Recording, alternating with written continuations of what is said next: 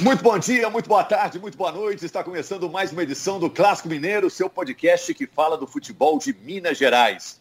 Vamos falar das reportagens que geraram maior repercussão nessa semana, as mais clicadas, as mais acessadas, as reportagens que bombaram no GE, a nossa página na internet. Eu estou aqui com a Laura Rezende, a Laura é a co-apresentadora do programa, né, Laura? Apresenta a dupla que está com a gente hoje, por favor. E, e, Rogério, mais uma vez a gente tem dois grandes nomes com a gente aqui para o podcast, Guto Rabelo, Rodrigo Franco. Vamos debater um pouquinho de Cruzeiro, Atlético e América. E aí, Rodrigo? Fala, Rogério, beleza? Prazerão mais uma vez estar participando desse papo legal. E aí, Guto, tudo bem? Fala, Rogério, tudo certinho com você. Satisfação estar aqui mais uma vez com a Laura, com o Rodrigo e com você. Bom, a gente vai falar dos assuntos quentes que envolvem o Cruzeiro na Série B, o América, que já sabe adversário na Copa do Brasil, o Atlético, que é líder da Série A. Antes a gente entrar nas reportagens que foram mais clicadas na nossa página, Laura, já tem notícia nova, né, envolvendo o Cruzeiro, notícia importante, envolvendo a direção de futebol do Cruzeiro, né?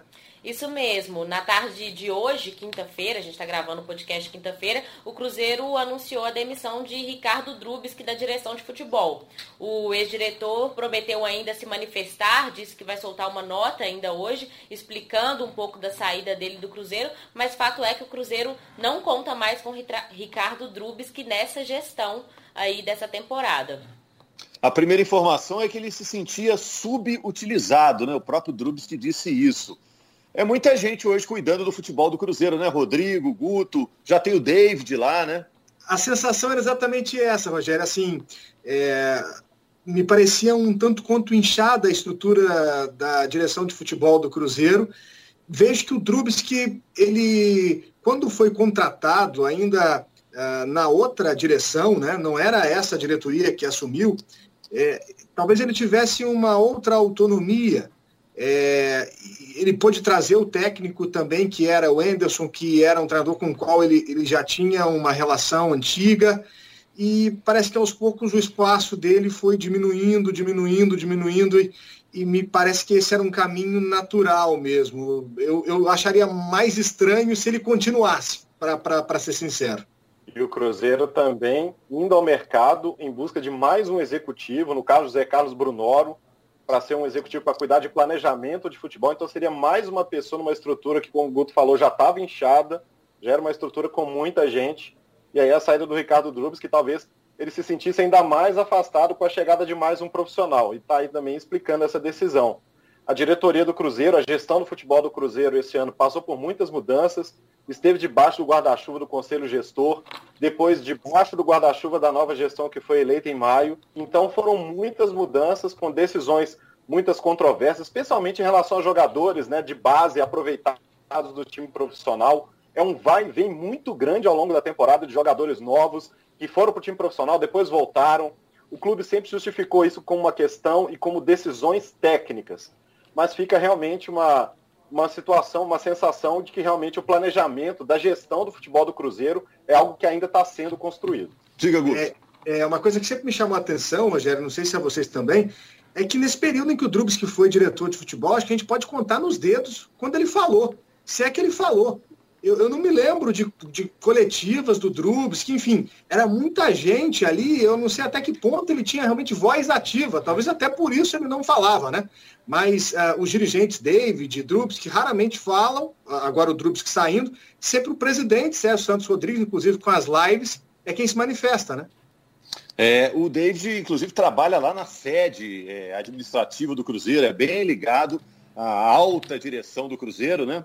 Que agora vai concorrer como chapa única na eleição do mês de outubro. Agora, falando do campo do futebol e das reportagens que geraram repercussão, né? O Ney Franco falou sobre a vitória do Cruzeiro, a vitória do Cruzeiro sobre a Ponte Preta por 3 a 0 uma lufada aí de, de bom astral para o Cruzeiro. Ele disse que o Cruzeiro teve uma noite perfeita, atuação como referência e está traçando uma meta para o primeiro turno. A meta dele, do Ney Franco, né, Laura, é que não que termine o primeiro turno no G4, mas quem está no G4 esteja bem preocupado com o Cruzeiro. Cruzeiro, pelo menos ali na porta para entrar, né? Batendo na porta. e para isso precisa vencer muitos jogos até terminar esse primeiro turno, né? A situação do Cruzeiro, apesar da vitória de ontem, não é confortável ainda. Na minha opinião, o jogo de ontem foi o melhor jogo do Cruzeiro na temporada. É, o Cruzeiro, apesar das mudanças, muito se questionou antes do jogo que o Cruzeiro não tinha a dupla de zaga titular, no caso o Kaká e o Léo, mas ontem o Manuel e o Ramon se saíram muito bem. É, então, ontem essas mudanças e a chegada do Sassá também, é, apesar de não ter feito gol ontem, eu vi o ataque do Cruzeiro muito mais eficiente, criando muito mais. A Ayrton, para mim, é, vem jogando uma sequência de jogos muito bom e agora é se apegar nessa vitória, nessas mudanças talvez, para conseguir embalar uma série de vitórias e conseguir pelo menos se aproximar do G4 nessa, nessa reta final do primeiro turno aí, porque esse Cruzeiro tem como é, foco, como objetivo subir para a Série A, ele precisa realmente ter uma sequência de vitórias nesse primeiro turno ainda. E foi uma vitória que realmente motiva, né? O time não só ganhou com placar folgado, podia ter feito quatro, cinco. O goleiro da ponte pegou tudo, né, Rodrigo? Quase é. tudo, né? Que três entraram. É, quase tudo. O Ivan teve uma grande atuação, poderia ter sido uma vitória ainda maior do Cruzeiro. O que chamou atenção foi a entrevista coletiva que o Ney Franco deu no jogo anterior, em que ele disse que o time produzia nos treinos, tinha um desempenho bom no ataque nos treinos, mas não conseguia levar esse desempenho para os jogos. E o Cruzeiro conseguiu dar esse passo com a Ponte Preta. Né? O que foi treinado, o que a gente não pode acompanhar, evidentemente, por causa do período de pandemia, a gente não tem acesso ao centro de treinamento, mas nas palavras do Ney Franco, o time criava nos treinos. E agora conseguiu criar também nos jogos. Agora, para falar em jogo perfeito, aí eu vou com a Laura. Eu acho que não dá para falar de um jogo só. Na situação que o Cruzeiro está, para falar em perfeição, tem que ser uma sequência de jogos como esse, como foi contra a Ponte Preta. O Guto, olha outra reportagem que repercutiu aqui, ó. Ansioso pela reestreia do Cruzeiro, Sassá se responsabiliza pelos gols da equipe. Sou pago para isso. O torcedor do Cruzeiro curtiu essa declaração do, do Sassá. E ele fez diferença nessa reestreia? Eu acho que sim, Rogério. Se não foi uma partida brilhante tecnicamente do Sassá, foi uma partida de muita vontade e o Sassá tem uma característica que eu gosto em jogadores, que é aquela coisa de, de ter personalidade e não importar muito se ele está jogando contra o Real Madrid, se ele está jogando contra o Ibis, ele é sempre o mesmo. Você não vê o Sassá nervoso com o jogo, ele está ali, ele briga, ele luta, ele tenta fazer as jogadas dele, por muito pouco não fez um gol, né? Merecia ter entrado aquela bola. Acho que o Sassá vai contribuir muito com o Cruzeiro na Série B, porque ele sabe usar bem o corpo. Eu me lembro de uma jogada pela lateral, que ele foi carregando a bola, meio trombando, às vezes ele passa o pé em cima da bola, enfim. Ele vai dando o jeito dele e ele sabe fazer gols. É, e, e, o Marcelo Moreno estava no momento, ou talvez ainda esteja, é, que ele precisa recuperar a confiança, talvez ficar um pouco no banco e voltando aos poucos, pode ser interessante para ele. Então, ter essa sombra também do Sassá é interessante até para um crescimento do Marcelo Moreno. Eu fiquei satisfeito com o que vi do Sassá, Confesso que quando ele tentou naquela primeira jogada um chute, tropeçou na bola, eu falei, hum, será que vai dar tudo errado para o Sassá? Mas até essa questão dele é, psicologicamente ser muito forte, né? Ele não, não se importa muito com o erro, ele está tranquilo ali, isso talvez tenha ajudado. Eu achei que ele fez uma boa reestreia. E só para fechar, Cruzeiro, depois no final a gente fala dos personagens da semana, o Cruzeiro pode voltar aí. Outra reportagem é, que gerou um impacto no GE, a nossa página na internet. Cruzeiro consegue suspender a execução de ordem de pagamento ao Alada e punição de rebaixamento. É, ainda é a questão do Denilson, né, o volante Denilson, que o Cruzeiro não pagou e já perdeu seis pontos, e se não pagar, agora poderia ser rebaixado. Então o Cruzeiro está correndo atrás para que pelo menos fique na B, né, Rodrigo? Já está difícil, né? Já está difícil voltar para A, né? Pois é, o Cruzeiro acho que não pode se dar o luxo de sofrer mais nenhuma punição, seja ela qual for. E toda renegociação que a atual diretoria consegue fazer tem que ser comemorada. Nem que seja para cancelar ou adiar um pagamento ou parcelar um pagamento. Um time que está com uma dívida estimada em um bilhão de reais, qualquer situação, qualquer negociação tem um peso, uma importância muito grande. Essa questão da UADA já deu muita dor de cabeça, coloca o Cruzeiro numa situação difícil na Série B do Campeonato Brasileiro. Então, a dívida tem que ser um assunto realmente urgente no Cruzeiro. E renegociação é muito importante nesse momento. E a FIFA é irredutível, né? Quando aplica a punição, acabou. Ah, mas vamos conversar. Não, você pode até pagar, mas a punição já está dada, né? É, é, estranho isso, né? Agora, Laura, vamos falar de Atlético. É, as reportagens que geraram maior repercussão entre o torcedor atleticano no GE. Queno avalia fase artilheira, moral com São Paulo e responde ao Renato sobre vantagem do Atlético. Não foi tão uma resposta assim, né? O Renato disse que o Atlético tem a vantagem porque disputa só o brasileiro, né? E é uma vantagem mesmo, né? Tanto é que no fim de semana o Atlético usou o time principal e o Grêmio veio com o que dava, né, para escalar, porque teve que poupar jogadores. Aí o Keno disse, ó, vamos concentrar aqui, esquecer o que dizem lá. Não foi muito uma resposta, não. Né? Tá de boa o Keno, né? Tá de alto astral, até porque a fase é, é maravilhosa, né, Laura? E que fase, né? Seis gols em dois jogos é realmente para se comemorar.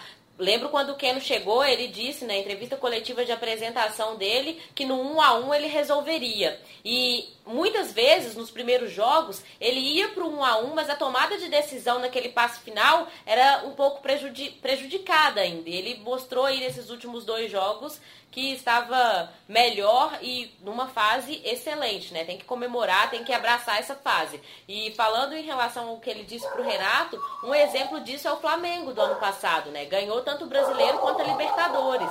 A gente não, não pode se apegar que pelo Atlético estar disputando somente o brasileiro, ele tenha uma vantagem sobre os outros participantes.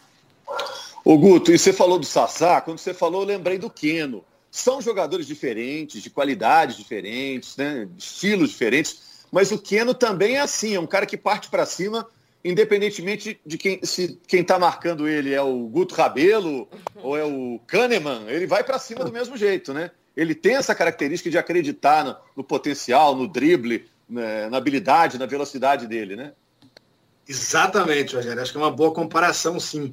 Ele, ele tem a confiança e, e, e, essa é uma característica que ele sempre demonstrou na carreira dele, né? De partir para cima. Eu me lembro que no Santa Cruz ele era assim, no Palmeiras e no Atlético a Laura falou muito bem, né? Acho que ele tem ah, ganhado confiança, ritmo de jogo e isso tem feito com que ele consiga render mais, ah, tanto no aspecto de criação para os companheiros, quanto no momento artilheiro também, né? Ele disse que na carreira dele sempre o forte foi dar assistências, que agora ele está vivenciando essa fase artilheira, ele espera continuar com ela, mas que ele não é um cara egoísta. O Keno não é egoísta, o Kenaldinho, né, para muitos atleticanos aí que estão chamando ele dessa maneira, acho que pode ser um dos grandes jogadores desse Campeonato Brasileiro se ele conseguir manter o nível de atuações. E vocês estão sabendo algo sobre o Juliano, que está é, aí à procura de um novo clube, já inclusive estaria negociando por aí. O Atlético está nessa briga mesmo? O que, que vocês sabem disso? O Juliano é um jogador que, pelo menos nas redes sociais, está sendo disputado por várias torcidas. um jogador que deixou boas lembranças aí pela passagem, especialmente no Internacional. Mas Atlético, o Fenerbahçe da Turquia é um clube que ele já defendeu também, é outro que está com a torcida muito mobilizada também para convencê-lo aí para lá um jogador que é interessante. E ele é um perfil que o Keno também trouxe para o Atlético. O Jorge Sampaoli, há não muito tempo, falava que o grupo do Atlético era qualificado, mas era um grupo jovem, precisava de jogadores experientes. Por isso foi atrás do Mariano, por isso atrás do Keno também, que é um perfil diferente do, da maioria dos jogadores que os investidores do Atlético ajudaram a contratar. E o Juliano também já é um jogador com experiência Europa, com experiência internacional e que já tem uma rodagem e traria um pouco mais de experiência, mas também de qualidade para o time do Atlético eu tenho a impressão, Rogério, que para o Juliano, é, lógico que a questão financeira pesa, mas a questão também de um bom projeto pode, pode fazer muita diferença né, em quem vai conseguir contratá-lo. O Rodrigo falou bem aí do interesse do Fenerbahçe. É, o Grêmio também, é, onde ele foi muito bem, é, tem muito interesse na contratação do jogador. Até o Palmeiras também é, seria outro interessado. Talvez um, um bom projeto, se o Atlético conseguir apresentar isso para ele, pode fazer a diferença. E você falou de projeto, outra reportagem que a gente destaca nessa semana, Alexandre Matos pede pés no chão para a fase do Atlético. Não tem que elogiar agora. Ele diz que mais para frente, sei lá, daqui a algumas rodadas, se o Atlético não tiver lá em cima, tiver ali mais, sei lá, na sétima posição, né? É, o projeto não pode ser destruído. Né? É a fala dele. Não pode acontecer se daqui a 10 rodadas o Atlético estiver em sétimo, a destruição do projeto. Não pode. Esse projeto do Atlético, de Sampaoli, é, parceria com, com empresários, isso é coisa para longo prazo mesmo? Não tem risco de, de dar para trás? O que, que, vocês acham? Eu acredito que. Posso Pode ir? Falar. Gente, às vezes se atropela, mas é, é a ânsia de falar rapidamente, né? É, eu acredito que o tem muito campeonato ainda esse ano para o Atlético, mas ele é um forte candidato, favorito, digamos assim, ao título. Até porque nesse início de campeonato, pouco mais da décima rodada aí, décima segunda que a gente está agora, né? É, o Atlético é líder com um jogo a menos e tem visto os principais concorrentes tropeçarem e perderem pontos. É, mas se não ganhar este ano, como o Alexandre Matos disse, é um projeto a longo prazo. O time do Atlético foi construído esse ano, é muito novo. A comissão do, do São Paulo chegou agora. Então, pensando daqui um, dois anos, o Atlético pode ser realmente uma grande potência do futebol brasileiro. É o que diz o Sete Câmara, que o Atlético vai é, se tornar uma potência do futebol brasileiro é, para muitos anos, Rodrigo. É a opinião do presidente do Atlético eu acho que existe uma questão cultural e até deve ser um objeto interessante de estudo para os psicanalistas, psicólogos do Brasil, que é essa história de correr de favoritismo. Aqui no Brasil, todo mundo, ninguém quer ser o favorito. Todo mundo quer ser o campeão, ninguém, absolutamente ninguém gosta de ser o favorito. Não sei se é herança da Copa de 50, que o Brasil estava num clima de festa para a final contra o Uruguai e aí acabou perdendo o título e daí por diante ninguém mais quer ser favorito. Outras seleções brasileiras, né, que eram brilhantes, acabaram não ganhando. Enfim, ninguém quer ser o favorito. Mas com o nível de investimento que o Atlético fez, é inevitável o Atlético fugir dessa pecha de favorito. Ele é difícil falar para um torcedor do Atlético que espera 49 anos para ser campeão brasileiro, com o time que tem agora, o desempenho que tem no campo, que não é favorito. Favorito não é garantia de que vai ganhar. Veja bem, né? a palavra não dá garantia. Ela não traz para você, está aqui o troféu, pode levar, levantar, que é seu. Não, você é candidato ao título. Né? Mas, enfim, ninguém gosta muito. Eu entendo o projeto do Atlético como de longo prazo. E ele está ligado não só ao, clube, ao time que foi formado, mas toda a estrutura do clube que está sendo rearranjada com a vinda do novo estádio para o Atlético alcançar um novo patamar. Se isso vai se concretizar, a gente vai ter que esperar. Mas a ideia é que seja de longo prazo. E o Alexandre Matos, como é um dirigente já muito experiente, com conquistas de campeonato brasileiro, ele está se precavendo ali e, tentando tirar um pouco a pressão. E, e, em cima dessa ideia de time de médio, longo prazo, é, quando o Atlético começou a montar esse time, é, a gente ainda não tinha pandemia, né? Veio o São Paulo e tal acho que a ideia era fazer um bom campeonato esse ano, porque não teria tanto tempo assim para se treinar, eh, teria que se montar o time com um bonde andando. Mas só que a pandemia acabou ajudando. O Atlético teve possibilidade de treinar muito tempo, até mais do que os adversários, e isso fez o Atlético virar, então, o favorito ou um dos favoritos ao título brasileiro. Talvez se não tivesse a pandemia, o Atlético não conseguisse montar tão rapidamente, entrosar tão rapidamente o time, e ele teria que ser sim um time para o ano que vem. Só que as coisas favoreceram, eu acho que o Atlético é um time que briga forte pelo título desse ano. É, pena que não tenha torcida, né? No estádio, ah, nesse momento de pandemia é necessário que os estádios estejam praticamente vazios mesmo, né? Só com quem está trabalhando, que a torcida do Galo, pela força que tem, ia curtir muito esse time, né? Tá muito legal, o Galo líder do campeonato, com três pontos de vantagem para o Inter, um jogo a menos, próximo jogo do Galo é em casa, então tá dando tudo certo para o Atlético. Nem o Keno quer ser favorito na corrida pela artilharia, né, Rodrigo? tá querendo ficar como assistente, tá, tá muito legal. Falando do América, gente, é, o América ficou sabendo hoje, quinta-feira, a gente está gravando na quinta, é, que vai pegar o Corinthians nas oitavas da Copa do Brasil. É, enfim, pegou um gigante, né? Podia ter pegado um time médio, podia ter pegado um time pequeno, pegou um gigante.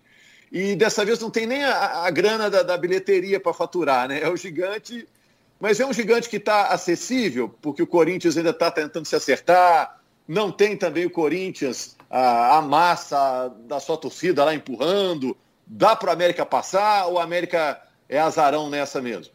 Eu acho que é um jogo completamente aberto, 50-50. Corinthians não está numa fase boa e o time do Lisca é, pode ser considerado um time muito bom. O Lisca tem um trabalho sólido, digamos assim, no América. Então, se tratando de um jogo sem público, tanto lá quanto aqui, eu acho que isso pesa a favor do América, inclusive. É, não vai sentir aquela pressão, de certa forma, de ter uma torcida do Corinthians jogando contra. Mas, e o América ainda decide em casa. O segundo jogo do América é jogando aqui. Então eu acho que se o Lisca trabalhar bem, estudar, ele gosta, é um estudioso do futebol, souber armar o time ali para surpreender o Corinthians, o América tem chance sim de uma classificação. Os times de São Paulo esse ano não estão é, encantando seus torcedores, não, né? Guto e Rodrigo, vocês que acompanham, né? Não tem nenhum não. que está agradando assim 100%, né? Não, não. Até o Palmeiras, que está conseguindo resultados melhores, digamos assim, não está agradando. O pessoal reclama muito do futebol que o Palmeiras tem apresentado. Apesar de que vem de uma goleada na Libertadores, mas antes vi de uma sequência de jogos assim, em que o Palmeiras joga mal e ele também não deixa o adversário jogar, não. O adversário também joga mal jogos que castigam os olhos dos torcedores. Agora, eu acho que o América entra numa boa condição contra o Corinthians. O Corinthians trocou treinador, ainda está mudando o elenco, trazendo reforços recentemente. E o América já tem um time consolidado, um jeito de jogar consolidado com Lisca. E isso acho que pode ser decisivo num jogo de mata-mata. O América entra mais organizado contra o Corinthians. Olha, numa situação que eu não me lembro do América na Copa do Brasil. O América chegar numa fase tão avançada contra um time que é muito com uma torcida muito maior que a do América, numa condição, uma estrutura, investimento maior que o do América, mas o América com uma chance real de se classificar. É, eu, eu concordo com o Rodrigo. Eu acho que esse aí é o melhor América dos últimos tempos. É, acho que é uma América mais confiável. Claro que a América chegou a conquistar a Série B. É, a gente nem sabe se esse América vai, vai conseguir uh, o acesso, né? Mas uh, o que a gente percebe é que é um time mais confiável, um time com um repertório bem interessante, que conseguiu enfrentar bem o Atlético em alguns momentos no Campeonato Mineiro, é, que se deu bem contra o Cruzeiro. Então, é, pode jogar de igual para igual contra o Corinthians, especialmente pelo momento ruim que o Corinthians atravessa, como o Rodrigo disse, de desorganização. É, a tabela de classificação do brasileiro mostra isso. O Corinthians é o pior dos quatro grandes de São Paulo hoje, sem dúvida nenhuma. É, tem muita tradição, mas com muito respeito e organização, acho que o América pode se classificar sim. Ô, gente, só para fechar rapidinho, que o tempo já está implodindo aqui, personagem da semana no futebol mineiro. Eu vou votar aqui rapidinho. É, vou votar no Queno, vou estender o mandato do Queno. Já foi semana passada, vou dar mais uma semana de mandato para ele, viu, Laura? Eu vou Três com, gols? Eu vou com você de novo. Eu vou com você, vou no Queno também. Acho que a fase é muito boa, não é? Ele fez um feito histórico, né? Um jogador que fez um hat-trick, dois jogos seguidos, sendo que o último, né? O hat-trick são três gols, foi perfeito, né? Um de perna direita, um de perna esquerda e outro de cabeça. Então, meu voto da semana é o do Queno. Rodrigo. Bom, 3 a 0 para o Queno aqui na votação, três gols em dois jogos seguidos, né? Não tem como não votar. O Jorge São Paulo destacou bem, o Queno aprimorou a forma física, né? Ele não chegou na condição física de 100%, vem melhorando e eu acho que o crescimento dele tem tudo a ver com isso e está provado nos dois últimos jogos. É, meu voto também é do Queno, mas eu queria fazer uma menção honrosa ao Matheus Pereira, lateral esquerdo do Cruzeiro que jogador importante e impressionante nos últimos jogos ele tem sido, tão jovem, do nada teve uma oportunidade. Ontem, para mim, foi o jogador mais lúcido do Cruzeiro em campo. Ele parecia ser o mais experiente do time. É, então, uma menção honrosa ao Matheus, mas o Keno está demais, né? É o personagem da semana. É, para mim também, o voto é do Keno. É impressionante, né? Legal, ô Laura. É bom a gente falar só de coisa boa, né? Bom o Atlético demais. líder Cruzeiro jogou como há muito tempo não jogava, né? Renasceu aí. E o América pensando para frente, pensando no futuro, na grana da, da Copa do Brasil, pegar Corinthians. Semana legal, né? Bom demais. É bom quando a gente fala de coisas para cima, Cruzeiro, Atlético e América numa fase é, boa, assim, uma semana boa, né? E só complementando o que o Guto falou, antes de eu votar no personagem da semana, eu também estava aqui pensando no Matheus Pereira. Eu falei, não sei se eu vou no Matheus Pereira, no Keno. Ontem é, ele fez um excelente jogo, mais uma vez. E é um menino que tem se mostrado muito experiente, apesar da pouca idade, né? Uma maturidade muito muito legal dele, assim. 19 anos ainda, tem muito a crescer. É, e mora lá na Toquinha, né? Mora na Toquinha. valeu, Laura, valeu, Rodrigo, valeu, Guto. Muito obrigado. Valeu. Obrigado a você, Rogério. Abraço para todos. Satisfação. Valeu, Rodrigão. E a gente volta na semana que vem com mais uma edição do Clássico Mineiro, repercutindo os assuntos do futebol de Minas Gerais. Tomara que a próxima semana seja legal assim, né? Otimista assim também. Grande abraço.